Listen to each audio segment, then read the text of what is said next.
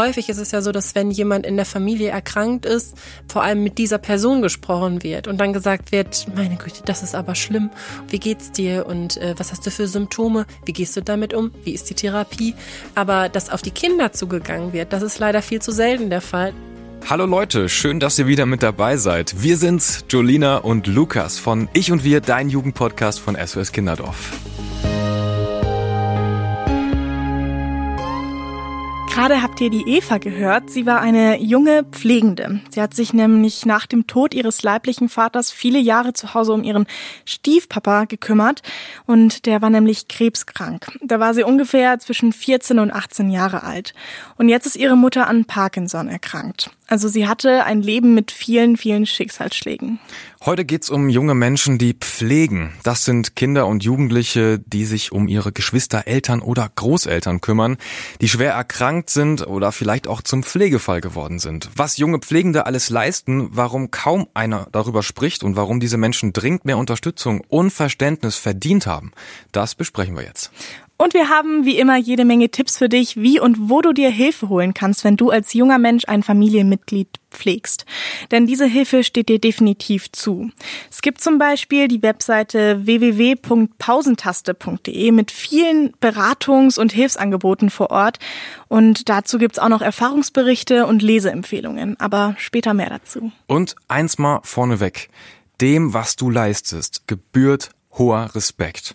Definitiv. Ich frage mich auch echt, wie man das so alles wuppen soll, wenn man mhm. zu Hause jemanden pflegen muss, aber auch noch nebenbei zur Schule geht, den ganzen Lernstress hat, die Prüfungen und Freizeit braucht man da ja auch noch irgendwo. Ja, voll. Und irgendwie sind das ja auch so vertauschte Rollen, wenn sich Kinder um ihre Eltern kümmern und irgendwie nicht andersrum. Und das ist aber gar nicht so selten. Knapp eine halbe Million Kinder und Jugendliche in Deutschland, die kümmern sich zu Hause um ein krankes oder pflegebedürftiges Familienmitglied. Das sind ja echt krass viele Kinder und Jugendliche eigentlich. Das ist ne? statistisch gesehen, so sind das so ein bis zwei SchülerInnen pro Klasse. Vor allem finde ich es dann auch umso krasser, dass man so wenig davon hört. Warum ja. denkst du, ist das denn so? Ich denke mal, so, so, ein Grund könnte sein, dass pflegende Kinder und Jugendliche nur wenig oder auch ja kaum über die Situation sprechen zu Hause. Das ist bestimmt ein guter Punkt. So hat's ja auch Eva Schrader aus Düsseldorf erlebt. Sie ist heute bei uns im Podcast. Hallo. Hallo Jolina, hallo. hallo Lukas. Hi, freut mich sehr, hier zu sein heute. Vielen Dank für die Einladung. Dein Vater ist ja ganz plötzlich gestorben. Da warst genau. du zehn Jahre alt mhm. und deine Mutter hat sich dann wieder verliebt und du hast einen Stiefpapa bekommen, mhm. der dann auch krank geworden ist und zwar ja. schwer krank. Und da ja. musstest du dich um ihn auch kümmern. Mhm. Wie alt warst du da? Ja, das ist schwer zu sagen, wann das angefangen hat, weil das Kümmern oder ähm, sich um Angehörige sorgen, das fängt ja nicht wirklich bei der physischen Umsorge an, sondern das fängt ja vorher an, wenn es dann um emotionale Fürsorge auch geht. Und das würde ich sagen, hat schon so mit der Krebsdiagnose ganz langsam begonnen. Und da war ich 13. Mhm. Und dann eben je nach Krankheitsverlauf oder beziehungsweise mit stärkerem Krankheitsverlauf wird es dann immer mehr. Was hatte er denn genau für eine Diagnose? Er hatte Darmkrebs ähm, und dieser Darmkrebs hatte dann irgendwann auch metastasiert in der Leber ähm, und er hat dann eine Chemotherapie bekommen, aber eben auch vorher ähm, wurde es dann operativ probiert. Was hat die Diagnose für euch bedeutet? Ich glaube, das hat sich im Laufe der Jahre verändert, was diese Diagnose auch bedeutet. Ähm, am Anfang war es so, das war einfach den Boden unter den Füßen wegziehen. Meine Mutter erinnert sich noch sehr, sehr gut an diesen Augenblick, wo äh, mein Stiefpapa ihr eben gesagt hat, was die Diagnose ist. Ähm, er hat sie von der Arbeit abgeholt und hat gesagt, ähm, es ist der Supergau, sagte er, ähm, es ist Darmkrebs. Mhm. Und ähm, natürlich für meine Mutter dann in der Situation schon vorher einen Mann verloren zu haben und jetzt eben dieses, dieser drohende Verlust des zweiten Mannes fürchterlich und genauso auch für mich. Und die beiden haben dann am Anfang versucht, mich so ein bisschen ja zu schützen, ähm, mir vielleicht nicht alles zu sagen. Äh, deswegen habe ich das am Anfang gar nicht so schlimm empfunden. Ich dachte, gut, Krebs ist ja auch heilbar, also vor allem Darmkrebs ist eben heilbar, wenn man den operativ entfernt, dann noch nicht Chemo macht, ähm, sind eigentlich die Chancen vielleicht auch ganz gut. Und es stellte sich dann im Verlauf der Krankheit heraus, ähm, dass es dann aber doch schon relativ fortgeschritten war. Und dementsprechend hat sich dann auch die Bedeutung der Diagnose verändert. Ne? Also von, es ist was Schlimmes, aber wir versuchen alles, dass es heilbar ist. Wir machen nicht Chemo, ähm, es wird immer wieder probiert, zu irgendwann ähm, dann eben aus, aus der Sicht meines Stiefpapas, ich kapituliere, ich möchte, möchte diese Chemo nicht mehr, ne? ich möchte dieses, dieses Leiden nicht mehr, ähm, das ist zu viel für mich. Sind denn diese Erinnerungen da relativ ähm, klar dran oder verschwimmen die eher so bei dir? Die Erinnerungen, die ich habe, die sind recht klar. Ich habe aber tatsächlich, ähm, wenn ich so im Nachhinein mit meiner Mama auch darüber gesprochen habe, teilweise Sachen erfahren, die ich gar nicht mehr wusste, also die ich wirklich gar nicht mehr so auf dem Schirm hatte. Eben diese Wut darüber, dass ich nicht genug mit einbezogen worden bin. Ähm, das war also neu, aber alles andere ist sehr klar. Ja, krass, weil da gibt es bestimmt verschiedene Umgangsweisen mit. So manche wollen da vielleicht gar nicht so viel drüber wissen oder auch dann diese Chancen, diese Wahrscheinlichkeiten, die man da vielleicht auch gesagt bekommt, dann eher gar nicht wissen und einfach gucken, was passiert. Und du hattest dir dann in dem Moment schon gewünscht, dass du aufgeklärt wirst und genau Bescheid weißt, was los ist? Auf jeden Fall. Also gar nicht unbedingt ähm, krankheitsspezifisch, sondern ähm, eher auf meinen Stiefpapa bezogen. Also ich wollte wissen, wenn dann nach einer Untersuchung vielleicht wieder Metastasen da sind. Ich wollte wissen, wie ist der Plan, wie lange geht die Chemotherapie, ähm, was ist es für eine? Da gibt's ja auch verschiedene. Das wollte ich alles wissen und ähm, da haben meine Eltern dann eben versucht, mich so ein bisschen in Schutz zu nehmen, ähm, was dann nach hinten losgegangen ist. Da ist aber auch, glaube ich, einfach jeder verschieden. Also ich kann das auch verstehen, wenn man dann als Kind sagt, ja, ich bekomme ja genug mit von den Auswirkungen der Krankheit, dann muss ich jetzt nicht unbedingt so viel über den Verlauf wissen. Und plötzlich warst du dann ja auch wieder mit dem drohenden Verlust konfrontiert. Ne? Also erst ist dein Vater gestorben, ja. da warst du zehn, hm. dann vier Jahre später die Diagnose des Stiefpapas. Hm. Äh, wie bist du denn damit umgegangen? Auch das hat sich, glaube ich, verändert und ähm, wie das auch immer so ist, mit den Jahren, selbst wenn dann die Situation gar nicht mehr da ist, geht man ja auch immer noch damit um. Am Anfang war das so unfair. Also ich mhm. habe es als unfair empfunden, ähm, als vielleicht auch nicht handelbar, weil ich ehrlich gesagt einfach aufgrund der Dynamik, die sich auch mit meiner Mama dann nach dem Tod meines Vaters entwickelt hatte, ähm, zwar einerseits es schade fand, dass es da jetzt eben einen neuen Mann in ihrem Leben gibt. Und andererseits habe ich mich aber unheimlich gefreut, dass jemand an ihrer Seite war, weil ich eben mich dann nicht mehr so verantwortlich gefühlt habe dafür, ähm, dass es ihr gut geht, dass sie beschützt wird. Ich hatte, als mein Vater gestorben war, ähm, war das in einer Situation, wo ich alleine nach Hause gekommen bin und ihn gefunden habe. Und daraus hat sich dann ergeben, dass trotz dessen, dass es ähm, ein natürlicher Tod war, also kein Fremdverschulden, kein Einbrecher oder sowas, habe ich damals gedacht, es sei ein Einbrecher da. Und das hat dazu geführt, dass ich auch noch ganz, ganz lange gedacht habe, jemand will unserer Familie was, ähm, konnte ganz schlecht im Dunkeln einschlafen und so etwas. Und ähm, da war natürlich dann der neue Mann perfekt für mich. Also, ne, weil der konnte ja dann jetzt meine Mama und vielleicht auch mich beschützen. Und dann hat der Krebs und ist vielleicht dann auch doch nicht mehr da. Also ähm, das ist ja dann quasi, wenn ich mir das vorstelle, mit zehn Jahren ist das so eine Emotion, die die man fühlt, nicht so richtig ausdrücken kann, was da vielleicht mhm. passiert.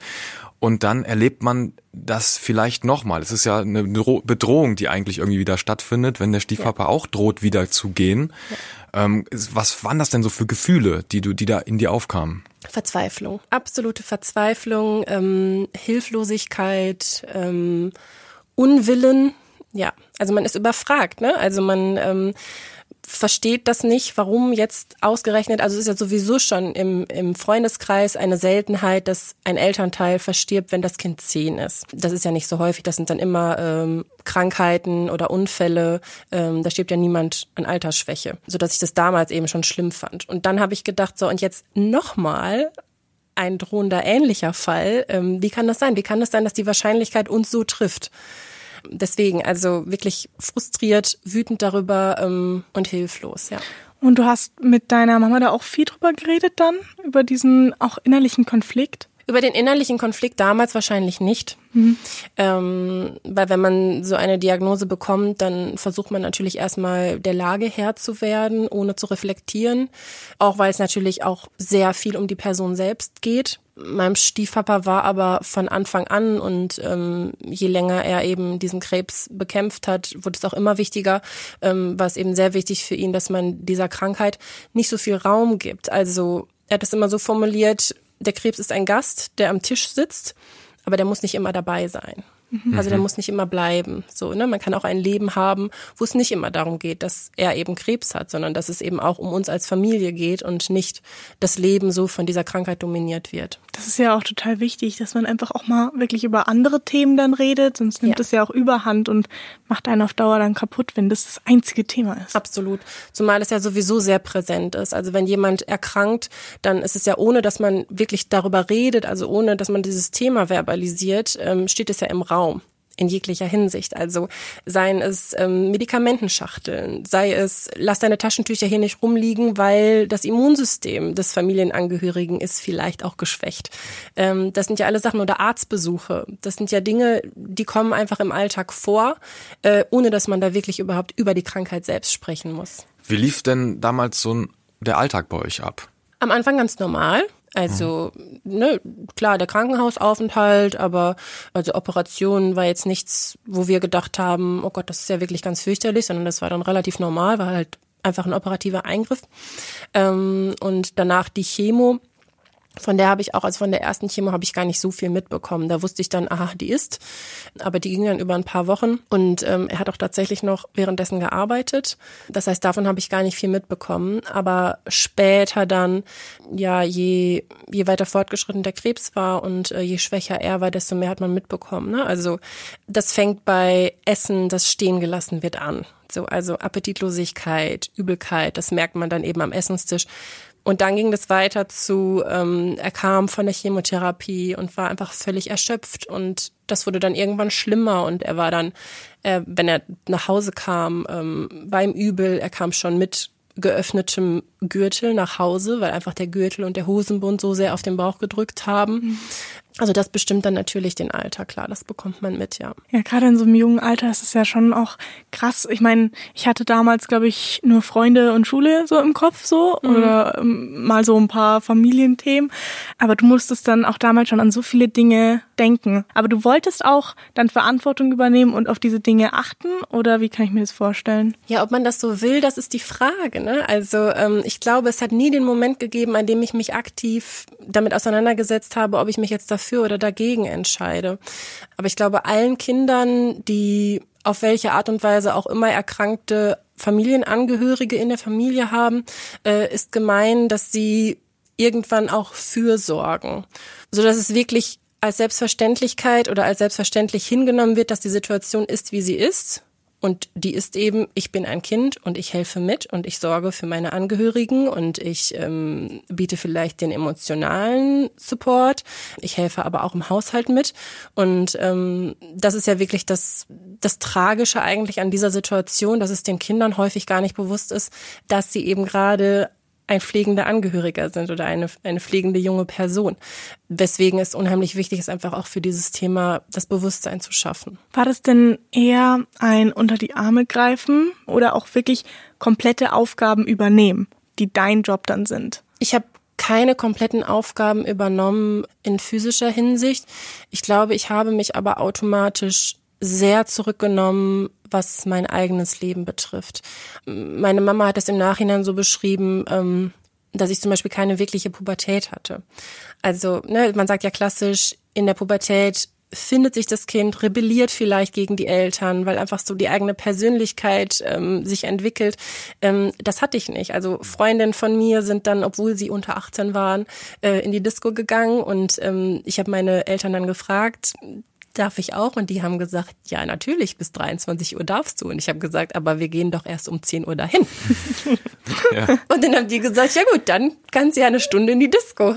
Und okay. ich habe dann, also andere Kinder wären dann vielleicht so, ähm, dass sie das trotzdem machen, ne? dass man dann sagt, ja, ich schlaf bei einem Freund, bei einer Freundin. Das habe ich nicht gemacht, weil ich einfach dachte, nee, wenn ich mich jetzt so verhalte oder wenn ich so in meinen Augen damals querschlage, ähm, was mute ich meinen Eltern dann noch zu? Würdest du das vielleicht heute rückblickend ein bisschen anders machen, dass du sagst, das möchte ich mir eigentlich nicht entgehen lassen, diese Zeit? Also ich glaube, ähm, den Disco-Besuch, den hätte ich jetzt nicht unbedingt gebraucht, das nicht. Mhm. Also und auch ähnliche Sachen, die damit zusammenhängen, ähm, das vermisse ich nicht. Also dass ich jetzt irgendwie sage, oh Gott, ich hätte viel mehr mit Freunden machen müssen oder sowas. Aber was ich wahrscheinlich anders machen würde, wäre mehr darüber zu reden, weil man merkt dadurch einfach auch viel mehr, in welcher Situation man gerade ist.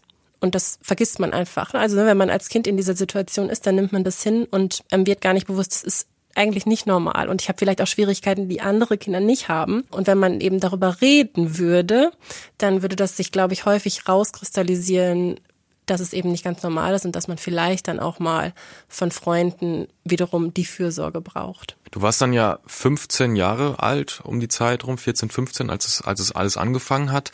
Und ich, was ich mir jetzt da echt drunter vorstelle, ist, wenn du dann so einen emotionalen Support gibst, ist das nicht auch eine unglaubliche Belastung, die man als Teenie dann mit sich rumträgt?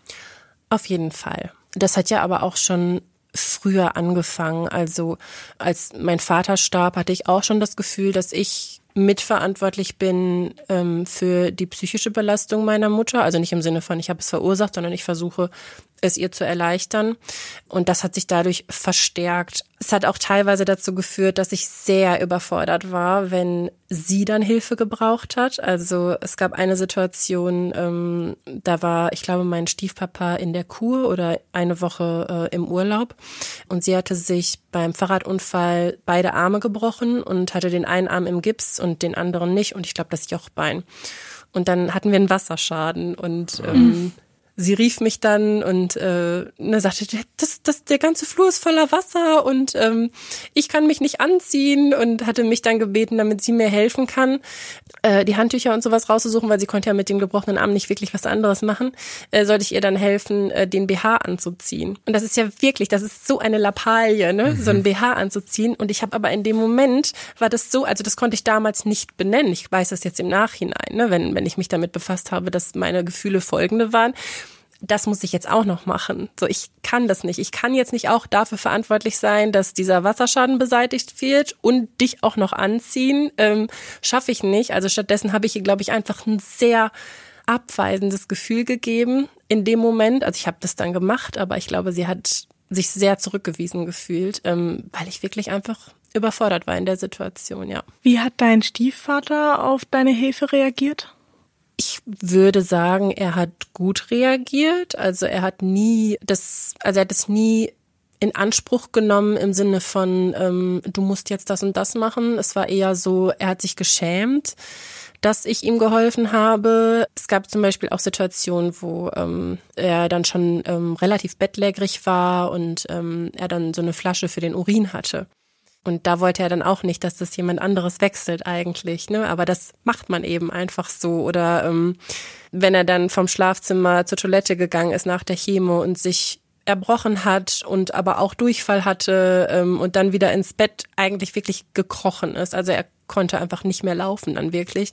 Das habe ich dann weggemacht und er lag stöhnend im Bett und hat gesagt, das musst du nicht wegmachen und ähm, aber das macht man eben, ne? Also ja, mhm. aber er hat jetzt mhm. nie mir das Gefühl gegeben, ähm, als hätte ich das unzureichend gemacht oder als würde er sich nur auf mich verlassen oder sowas. Ähm, das nicht, nein. Aber wie ist denn das bei, bei Körperpflege und vielleicht auch sogar Intimpflege? Da gibt's Experten, die sagen, das sollte eigentlich ein Kind nicht machen. Da ist eine Grenze, ja. dass sich Kinder da um ihre Eltern kümmern. Wie siehst du das? Würde ich ähnlich sehen. Also ja, man kann mal kurz das Gesicht abwaschen, man kann auch bestimmt ähm, mal helfen, Getränke anzureichen oder sowas, aber wirklich diese, diese typische Grundpflege und die Intimpflege und das, das, das Lagern auch, das ist zu viel, finde ich. Mhm. Wo war denn deine Mama in der Zeit, wo du dich um deinen Stiefpapa gekümmert hast? Meine Mama hat auch gearbeitet und hat sich dann aber auch gekümmert. Das war aber eine Zeit lang so, dass ich von meinem Stundenplan her im Nachmittagsbereich Freistunden hatte, in denen ich dann nach Hause gefahren bin und er war dann eben da. Und dann habe ich vielleicht auch die ein oder andere Randstunde danach geschwänzt. Okay. Mhm. Aber später hat dann ähm, meine Mama auch sehr lange ähm, Urlaub genommen. Also sie hat dann äh, Überstunden abgebaut, die letzten Monate sogar. Ähm, und hat, ähm, ich weiß gar nicht ehrlich gesagt, wie das gesetzlich geregelt ist, aber Pflege eines Angehörigen, ne, da konnte sie eben auch eine gewisse Zeit nehmen. Äh, also da war sie dann komplett Vollzeit zu Hause. Also schon krass so, dass du auch in diesen, in diesen Schulpausen teilweise mhm. dann nach Hause gefahren bist, weil ich finde, das sind ja gerade die Zeiten, wo man dann auch wirklich so mit seinen Freunden zusammen ist, quatscht, sich was zu essen holt, nochmal ein bisschen lernt. Ja. Ähm, wann hast du dann so ein bisschen Freizeit genossen auch? Oder ist die oft zu kurz, zu kurz gekommen? also ich empfinde das nicht so. Es ist jetzt nicht mhm. so, dass ich auf diese Zeit zurückblicke und denke, äh, meine Güte, du hattest ja gar keine Freunde. Dem war mhm. nicht so. Also ich hatte viele Freunde und wir haben auch was am Wochenende gemacht oder Nachmittag. Aber es war schon so, und das lag eben nicht nur an meinem Stundenplan, sondern es war schon so, dass äh, auch Freundinnen oft gesagt haben, ähm, dass ich aber viel beschäftigt bin das lag aber gar nicht unbedingt ähm, an der privaten Situation, sondern auch daran, dass ich dann eben trotzdem noch zum Beispiel zur Musikschule gegangen bin, ähm, weil eben meine Eltern auch einfach wollten, dass dieser dieser Alltag und die Struktur so ein bisschen bleibt. Ehrlicherweise hat mir das auch geholfen, weil dann eben ähm, meine Musiklehrer dort in der Musikschule einfach um unsere Situation wussten und vielleicht dann auch nicht ganz so streng waren, wenn ich eben mal nicht jeden Tag geübt habe. Mhm. Also die Musikschule, so. die wusste das, aber die genau. normale Schule in Anführungsstrichen, die hat das nicht so mitbekommen. Die hat es nicht so mitbekommen. Die mhm. hat es eigentlich erst zum Schluss mitbekommen, aber auch da wollte ich es einfach nicht breit treten. Das war dann auch so, dass es in den Ferien passiert ist. Das heißt, ich habe auch nicht frei gehabt oder sowas. Ich war allerdings, ähm, als er schon erkrankt war, da war er noch nicht gestorben, habe ich mitbekommen, wie eine Schulkameradin aus einer Klausur gegangen ist, weil ihr Hund verstorben war. Mhm. Und da war ich dann doch emotional ein bisschen überwältigt, weil ich das sehr ungerecht fand, dass ich, also ne, ich hatte einfach so das Gefühl, sie geht wegen eines Hundes, der natürlich auch wichtig ist, aber wegen eines Hundes schreibt sie jetzt diese Klausur nicht und mein Papa liegt zu Hause manchmal in seiner Kotze und ich bin trotzdem hier. Also, ne, man versucht einerseits stark zu sein und andererseits ähm, löst sowas dann aber auch dieses Ungerechtigkeitsempfinden aus und ähm, das sollte dann eigentlich zeigen, so eigentlich möchtest du das vielleicht auch, vielleicht möchtest du dir das auch zugestehen, aber da war ich einfach zu der Zeit noch nicht. Konntest du denn dann mit ähm, deinen Lehrern auch mal drüber sprechen? Ich hatte eine Lehrerin, ähm, der ich mich einmal gezwungenermaßen anvertraut habe, weil ich ja so eine kleine Panikattacke hatte. Also ich habe so ein bisschen äh, hyperventiliert und habe das dann, warum auch immer damals, ähm, auch schon verstanden, dass ich jetzt gerade hyperventiliere und habe mir dann so eine Tüte genommen und dann habe ich mich wieder beruhigt. Aber war so aufgelöst, dass ich nicht an diesem Unterricht teilnehmen konnte. Und dann habe ich ihr das erzählt und daraufhin hat sie mich auch angesprochen zwischendurch und hat gefragt, wie es denn aussieht. Ich hatte aber da nie das Bedürfnis, mich ihr auf eine ehrliche Art und Weise zu offenbaren. Also ich habe dann eher das gesagt, was so sagbar ist. Diese typischen Sachen, so ja, ähm, es geht ihm schlecht, aber wir bemühen uns oder äh, es geht ihm heute besser. Ähm, ne? Einfach so, weil ich nicht weil ich mein Privatleben da nicht offenbaren wollte. Und das wurde dann auch tatsächlich ähm, ein bisschen unangenehm für mich auf emotionaler Ebene, weil äh, ich ihr dann irgendwann gesagt habe, ähm, nachdem sie gefragt hat, dass eben mein Papa keine Chemotherapie mehr machen möchte. Sie hat dann gesagt, ähm, ja, aber warum? Äh, es gibt doch so viele ähm, ganzheitliche Ansätze, es gibt ähm, alternative Medizin. Hat er denn das schon mal probiert, das probiert? Und da habe ich mich so angegriffen gefühlt, weil ich gedacht habe, ähm, ich wäre dafür verantwortlich, dass er das jetzt nicht macht. Und ich mhm. müsste ihm jetzt sagen, sag mal, mach doch das, das, das. Obwohl ich ja selbst eigentlich von ihm möchte, dass er kämpft. Und andererseits respektiere ich aber auch seine Entscheidung, zu sagen, nee, das ist es jetzt. Ja, kann ich mir auf jeden Fall vorstellen, dass du dich da angegriffen gefühlt hast, so, weil es ist ja nicht deine Aufgabe als Kind, so mit einem Therapieplan ja. anzukommen. Mhm. Ja. Woher meinst du, kommt es denn, dass du länger gebraucht hast, um dich da wirklich dann jemanden anzuvertrauen und dich da so ein bisschen zu offenbaren und die Lage zu Hause zu erklären? Ich glaube, mir war gar nicht bewusst, wie sehr mich das belastet. Natürlich habe ich gemerkt, ich finde es total schlimm, dass er krank ist und er tut mir unglaublich leid und ähm, ich habe ganz viel Mitgefühl und ich würde ihm das gerne irgendwie erleichtern.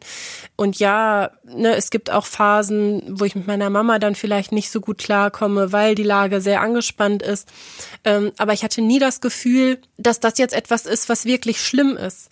Also ich glaube, das ist ja generell bei psychischer oder emotionaler Belastung so, dass es nicht so ganz sichtbar ist. Das ist ja anders, wenn man sich ein Arm bricht. Und ähm, dieses psychisch-emotionale, das baut sich ja sehr langsam auf und dann wird einem vielleicht selbst gar nicht so bewusst, ähm, dass man so belastet ist und sich vielleicht mal mitteilen sollte. Was mich noch interessieren würde, ist, ähm, hast du damals FreundInnen mit nach Hause genommen? Ja, nicht oft. Mhm. Am Anfang immer. Also äh, am Anfang war das halt so, ja, mein Papa hat Krebs, aber das bestimmt hier gar nichts. Der ist ja fit und äh, der Alltag läuft so weiter. Und ähm, mein Papa war auch ein sehr charismatischer Mensch. Also der war sehr lustig und äh, meine Freundinnen fanden ihn auch immer ganz toll und haben sich gerne mit ihm unterhalten. Ähm, und dann aber später ähm, war das schon eher so, dass ich das Gefühl hatte, dass wenn ich auch Freunde mit nach Hause nehme, wir keine guten Gastgeber sind. Mhm. Also was ja eigentlich ist ja völliger Quatsch. So man man man definiert ja Freundschaften nicht darüber, äh, wie was für ein guter Gastgeber man ist. Ähm, aber das war eben so bei bei Freunden zu Hause.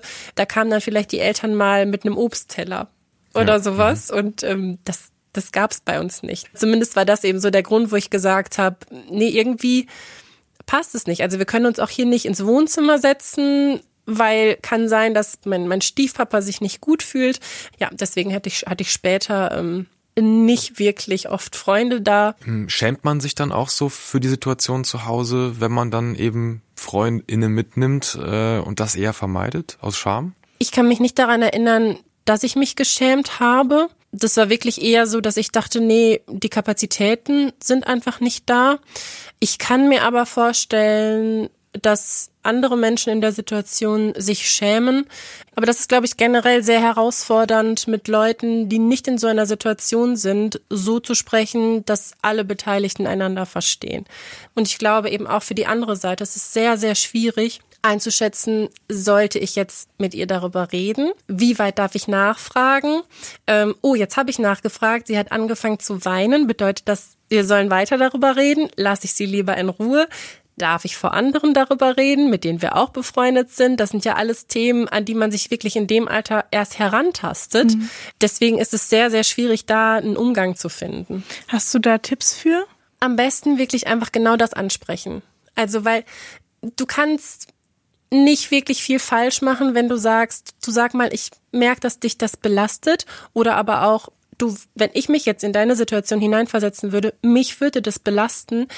Wie geht's dir damit? Darf ich dich das fragen?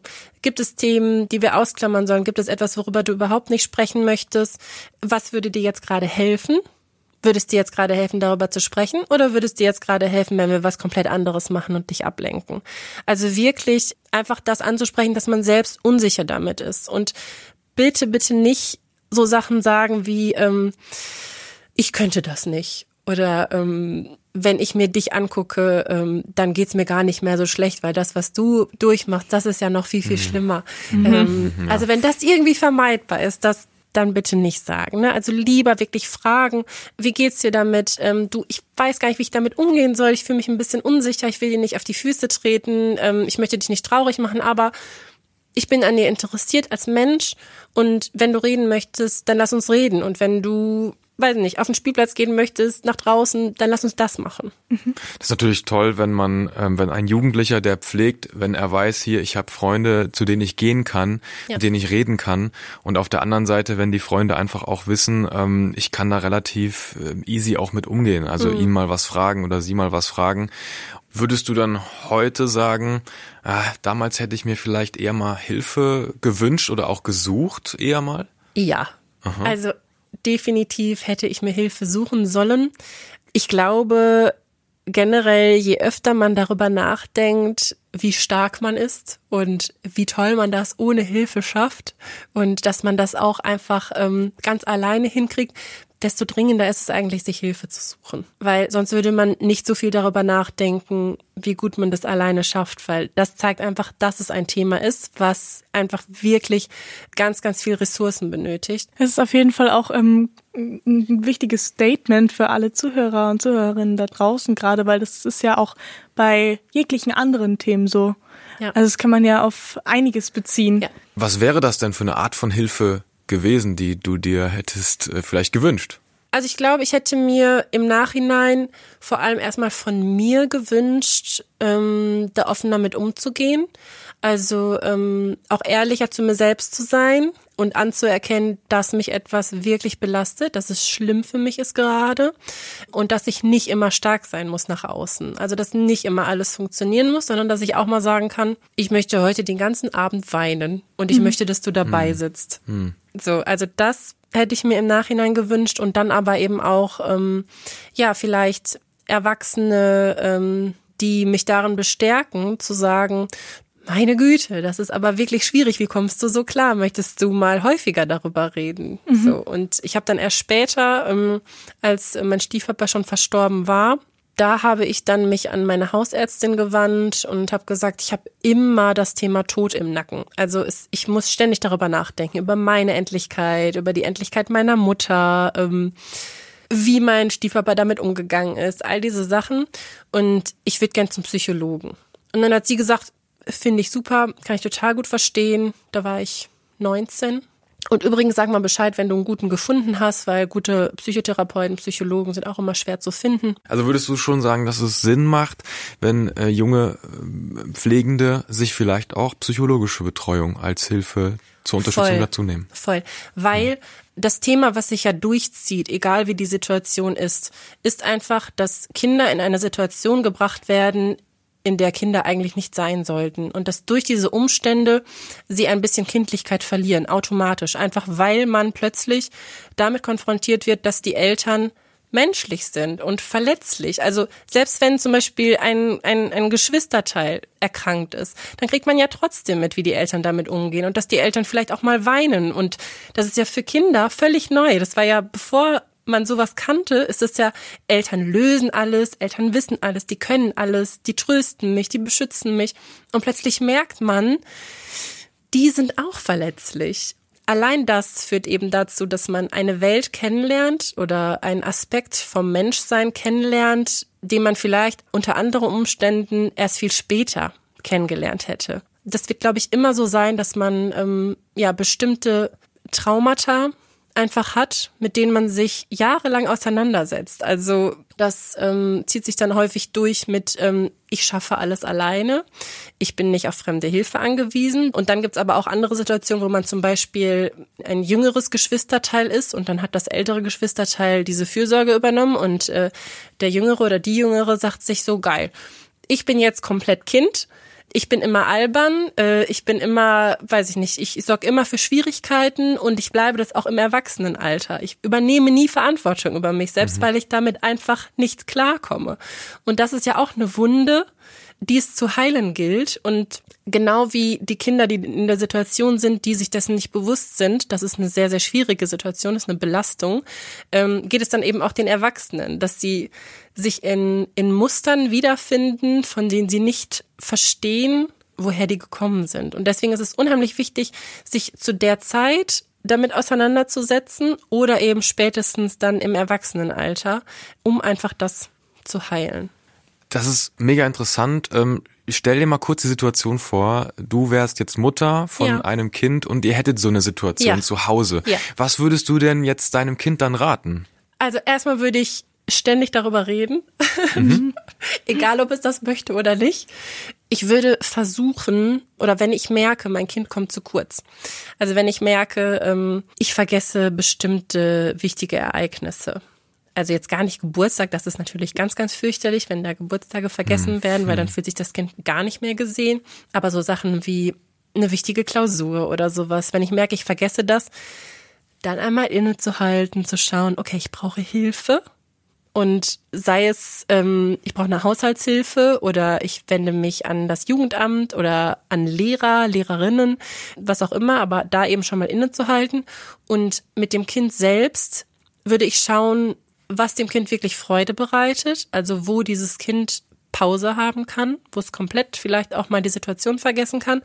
Und ich würde mich auch erkundigen, ähm, was es für Möglichkeiten gibt, ob es vielleicht in der Nähe Leute gibt, die das gleiche Schicksal haben, weil das ist, glaube ich, das, was ehrlich gesagt akut am meisten hilft, zu erkennen, ich bin nicht alleine und es gibt andere Kinder, die haben genau die gleichen Themen und ähm, daraus ergeben sich genau die gleichen Probleme und aber eben auch ja eine therapeutische Unterstützung, wenn denn aber das Kind auch mit dem jeweils Therapierenden oder der Therapierenden zurechtkommt. Das ist auch super wichtig. Also, dass mhm. man einem Kind nicht sagt, so, jetzt geht's los, du musst dahin, weil, weiß nicht, ist die einzige im Umkreis oder ist jetzt der einzige, der gerade einen Termin hatte, äh, sondern dass man sagt, du, das soll dir helfen und du musst mit der Person zurechtkommen und wenn das nicht klappt, dann suchen wir weiter. Es klingt ähm, sehr reflektiert, wie du da heute drüber sprechen mm. kannst. Und es ist auch sehr mutmachend, wie du, wie du darüber sprichst, äh, wenn junge Menschen das jetzt hören, dass da einfach Schmerzen und Verletzungen entstehen in so einer Zeit und das ja. auch leider erstmal auch so ist möglicherweise. Mhm. Nur ich glaube, es ist wichtig, wie du schon sagst, dass es eben nicht das letzte Wort hat, sondern eben, dass man damit leben lernt, indem man sich Hilfe sucht und das mal ja. aufarbeitet und damit umgehen lernt heutzutage. Ja, ich habe kürzlich tatsächlich ein unheimlich schönes Bild gesehen, wo es darum geht, wie Trauer im Verhältnis zu dem Trauernden so steht. Also es gibt ja diese, diese Floskel, die Zeit heilt alle Wunden. Mhm. So, und dementsprechend würde man ja denken, dieses Trauergefühl oder dieses, diese Belastungssituation wird immer kleiner, immer kleiner und irgendwann ist sie nicht mehr da. Und ähm, darauf bezogen gab es dann eben dieses Bild, wo dann drei Gläser waren und eine Kugel in dem mhm. Glas. Und ähm, dass dann gesagt wurde, ja eigentlich stellt man sich Trauer so vor, das Glas bleibt immer gleich groß und die Kugel wird immer kleiner. Aber tatsächlich ist es vielmehr so, die Kugel bleibt immer gleich groß, aber das Glas wird größer. Fakt ist auf jeden Fall, man wächst daran. Ich würde gerne nochmal auf äh, deine Mutter zurückkommen. Ja. Deine Mutter hat ja zwei Partner verloren. Ja. Und wie hat sie das Ganze verkraftet? Mal so, mal so. Also als mein Vater starb, hat sie so ein bisschen auch Stärke daraus gezogen, dass sie für mich da sein musste. Und als mein Stiefpapa gestorben ist, hatte sie eine schwer depressive Episode. Ich glaube, so kann man das wirklich sagen. Und das hat sehr, sehr lange gedauert, ähm, bis sie sich da wieder rausgezogen hat. Wo bist du vielleicht reingeflüchtet oder bist du überhaupt in irgendwas reingeflüchtet danach? Ich glaube, ich bin vor ihr geflohen. Also ich war dann einfach auch nicht so ganz so viel zu Hause oder wenn ich zu Hause war, ähm, hat die Größe der Wohnung die Möglichkeit geboten, dass wir auch so ein bisschen nebeneinander leben weil ich teilweise auch nicht damit umgehen konnte. Also weil ich mich ja immer noch so ein bisschen verantwortlich gefühlt habe und dass diese Hilflosigkeit von ihr, die ich wahrgenommen habe, ob das jetzt wirklich so war für sie, sei dahingestellt. Aber das ist ja dann auch irrelevant für mich. Also ich habe das Gefühl, sie ist gerade hilflos und schwach und ich kann das nicht aufwiegen. Also ich kann das nicht auffangen. Trotzdem haben wir immer eine sehr, sehr gute Beziehung zueinander gehabt. Ja, bei so einem Todesfall ist es natürlich auch eigentlich gut gewesen, dass du dich da so auch ein bisschen also mit dir beschäftigt mhm. hast. Ich meine, das ist ja dann nicht eine, äh, also nicht eine Zeit, wo du dann dich komplett um deine Mama hättest kümmern können, sondern du mhm. musstest ja auch erstmal selber mit diesem Schicksalsschlag dann klarkommen. Ähm, findest du das jetzt auch als richtig, wie du gehandelt hast? Ich glaube ja. Also mhm. ich glaube auch nicht, dass sie das Gefühl hatte, dass ich mich total distanziere.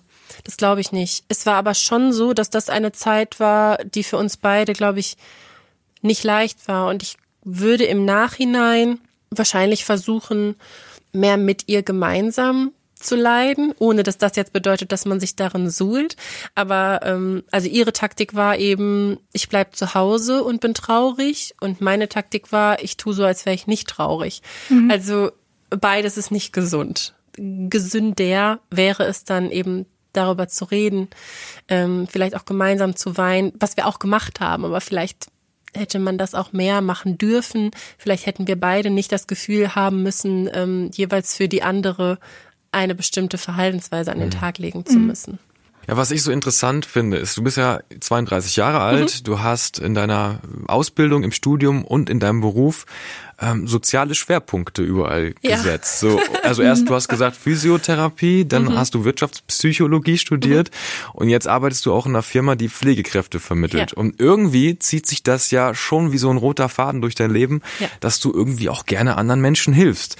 Mm, was kannst du denn jetzt allen Jugendlichen da draußen raten, die Angehörige pflegen? Also ich glaube, das Wichtigste ist, ähm, dass man sich nicht selbst aufgibt, weil das passiert ganz schnell und ich kann das auch verstehen, dass diese Neigung da ist, weil man einfach für die Person, die man liebt, da sein möchte. Es schlägt aber auch ganz schnell um in, ich definiere mich darüber, was für eine große Hilfe ich bin. Und das ist einfach gefährlich. Also, dass man wirklich versucht, auch auf sich zu achten, zu merken, oh, ich bin immer erkältet. Woran mag das liegen? Oder ähm, ich habe ständig Kopfschmerzen vielleicht bin ich ganz schön gestresst. Also sich nicht selbst zu vergessen, während man ständig an andere denkt. Das ist, glaube ich, so das, was ich am allerwichtigsten finde. Und dazu gehört dann eben auch, sich vielleicht anderen mitzuteilen, sich Zeit zu nehmen, die nichts mit der Familie jetzt gerade zu tun hat, ähm, sich wirklich Auszeiten zu nehmen, zu schauen, was funktioniert für mich. Kann ich vielleicht Sport machen? Meditiere ich? Suche ich mir irgendein anderes Hobby? Ähm, treffe ich mich einmal die Woche mit Freunden und wir machen einen Spieleabend, was auch immer. Also, dass man wirklich in sich geht, schaut, nachfühlt wirklich, in welcher Situation bin ich gerade, wie fühle ich mich, kann ich gerade etwas machen, um mir etwas Gutes zu tun. Denn nur dann kann ich ja auch weiterhin für andere da sein. Eva, wie können denn jetzt zum Beispiel Freunde oder Verwandte oder das eigene Umfeld junge Leute unterstützen, die zu Hause pflegen? Es gibt wirklich gar nicht Schema F, ähm, so hier macht das und das hilft, sondern wirklich auf die Leute zugehen, sagen, ähm, du, ich habe gehört, keine Ahnung, ähm, die Untersuchung ist schlecht gelaufen. Wie geht's dir damit? Oder ähm, du, ich habe gesehen, du gehst immer einkaufen, soll ich mal mit dir einkaufen gehen? Also wirklich aktiv auf die Leute zugehen, weil wie gesagt, die jungen Pflegenden merken oft gar nicht, in was für einer schwierigen Belastungssituation sie sind. Und dieses Hilfsangebot, das kann unheimlich viel ausmachen und führt auch dazu, dass man sich gesehen fühlt. Also häufig ist es ja so, dass wenn jemand in der Familie erkrankt ist, vor allem mit dieser Person gesprochen wird und dann gesagt wird, meine Güte, das ist aber schlimm und ähm, wie geht's dir und äh, was hast du für Symptome? Wie gehst du damit um? Wie ist die Therapie? Aber dass auf die Kinder zugegangen wird, das ist leider viel zu selten der Fall. Dabei sind die ja auch in dieser ja etwas genommenen Kindheit ein bisschen erwachsener als eigentlich und ähm, fühlen sich dann vielleicht auch vernachlässigt, wenn man eben nicht fragt. Und deswegen wirklich auf die Leute zugehen, ähm, fragen, wie geht's dir? Kann ich dir bei irgendwas helfen? Oder wirklich auch konkret fragen, weil oft ist es so mit, kann ich dir bei irgendwas helfen? Nein, nein, ich schaffe das schon alleine, mhm. sondern zu schauen, was macht das Kind und kann ich gerade da konkret was anbieten, was ich vielleicht übernehmen kann. Also wirklich sich mit den Leuten befassen und sie sehen. Also da darf sich in Deutschland gerne noch wesentlich mehr bewegen. Auf jeden Fall. Vielen, vielen Dank, Eva, dass du heute dabei warst, dass du deine Geschichte mit uns geteilt hast, so offen und ehrlich. Und eins muss ich mal sagen, ihr Lieben, ihr, ihr seht uns ja nicht, wie wir hier im Podcaststudio sitzen, aber Eva sitzt uns gegenüber und du hast so ein sehr offenes und auch strahlendes Gesicht, während du auch erzählt hast über deine Geschichte, auch die Schmerzen und wie mhm. du das reflektierst. Und das ist schön zu sehen. Ich wünsche dir alles, alles Gute für deine Zukunft und bewahre dir dieses, diese Fröhlichkeit, die du hier ausstrahlst. Vielen Dank. Ich danke euch. Vielen, vielen Dank. Und jetzt kommen unsere SS Kinderdorf Lifehacks. Ganz wichtig, rede darüber. Rede über deine Situation zu Hause, sprich über deine Sorgen und Ängste, zum Beispiel mit deinen Freunden oder auch Lehrkräften. Denn das, was du machst, das ist sowas Wichtiges. Ihr seid echt da draußen die durch dieselbe Situation gehen. Ihr seid kleine Helden und Heldinnen mhm. des Alltags und ähm, du musst dich dafür nicht verstecken. Du kannst auch echt stolz auf dich sein, auf das, was du tust. Das ist nämlich wahnsinnig wertvoll auch und es ist ganz normal, dass dir das alles auch mal zu viel werden kann. Genau, und ganz wichtig, wenn du merkst, es wird zu viel für dich, dann hol dir Hilfe. Du bist so stark, du übernimmst so viel Verantwortung, aber wie geht man dabei am besten vor? Also, jetzt gilt wahrscheinlich erstmal so ein bisschen die Fühler auszustrecken, so, denn so eine allgemeine Anlaufstelle, die gibt's leider tatsächlich so noch nicht. Natürlich stehen euch die Türen von den Beratungszentren von SOS Kinderdorf immer offen und tatsächlich sind auch in den betreuten Jugendwohngruppen von SOS Kinderdorf einige Kinder und Jugendliche aus genau solchen Familiensituationen untergekommen. Und dann heißt es ab ins Netz. Es gibt auch nämlich einen super Überblick über Hilfsmöglichkeiten auf der Seite www.pausentaste.de. Die ist vom Bundesfamilienministerium und dort findet man Erfahrungsberichte, Interviews, Videos und Hinweise auf Beratungsangebote für Kinder und Jugendliche, die sich um ihre Familie kümmern. Und es sind eben auch Angebote dann, die in deiner Nähe stattfinden, was natürlich auch sehr hilfreich ist. Über die Webseite Pausentaste gelangt ihr dann auch zur Nummer gegen Kummer. Dort hat man immer ein offenes Ohr für eure Sorgen, egal ob per Telefon, als Mail oder im Chat. Und außerdem findest du über die Pausentaste Pflegeberatungsstellen, ehrenamtliche Helfer und Nachbarschaftshilfen in deiner Nähe. Und du kannst bei der Pausentaste auch Kontakte zu anderen pflegenden Kindern und Jugendlichen herstellen und dich mit diesen einfach mal austauschen. Auch Freizeitangebote gibt's hier, wie zum Beispiel ein Kochkurs oder auch ein Tanzkurs. Von und für Jugendliche ist die Seite www.young-caras.de. Dahinter steckt Lana Repan. Sie ist 16 Jahre alt und pflegt selbst seit acht Jahren ihren kranken Papa. Sie klärt auf, was Kinder und Jugendliche machen müssen, wenn sie in so eine Situation kommen und sie gibt auch Tipps, welche Hilfe dir in einer Akutsituation dann sofort zustehen. Auch Beratungsstellen wie die Telefonseelsorge kannst du jederzeit um Rat fragen. Und wenn du dir ein bisschen unsicher bist, mit Erwachsenen zu sprechen, und lieber mit Gleichaltrigen reden möchtest, dann kannst du dich an www.uport.de mit 3 U wenden. Und hier habe ich noch ein Online-Portal für Kinder und Jugendliche, deren Mutter an Brustkrebs erkrankt ist. Das ist www.pink-kids.de. Hier kannst du all deine Ängste und deine Sorgen mal mit anderen teilen und Fragen stellen. Und noch eine weitere Seite ist die Seite von Nakoa. Die empfehlen wir euch besonders, wenn Alkohol oder Drogen bei deiner Mama oder deinem Papa im Spiel sind. Hier hast du auch die Möglichkeit, anonym mit einer Psychologin oder einem Psychologen über deine Sorgen zu sprechen. Alle Infos und alle Links verlinken wir euch natürlich aber auch nochmal zum Nachlesen in den Show Notes. Ja, das war's für heute. Macht's gut auf jeden Fall und bis zum nächsten Mal. Und wenn euch dieser Podcast gefallen hat, dann lasst uns gerne ein Like da. Da freuen wir uns drüber und es hilft anderen Jugendlichen, uns leichter zu finden. Wir freuen uns natürlich auch sehr, wenn du beim nächsten Mal wieder mit dabei bist. Und nicht vergessen, pass gut auf dich auf, dass es dir gut geht. Denn du bist der wichtigste Mensch in deinem Leben.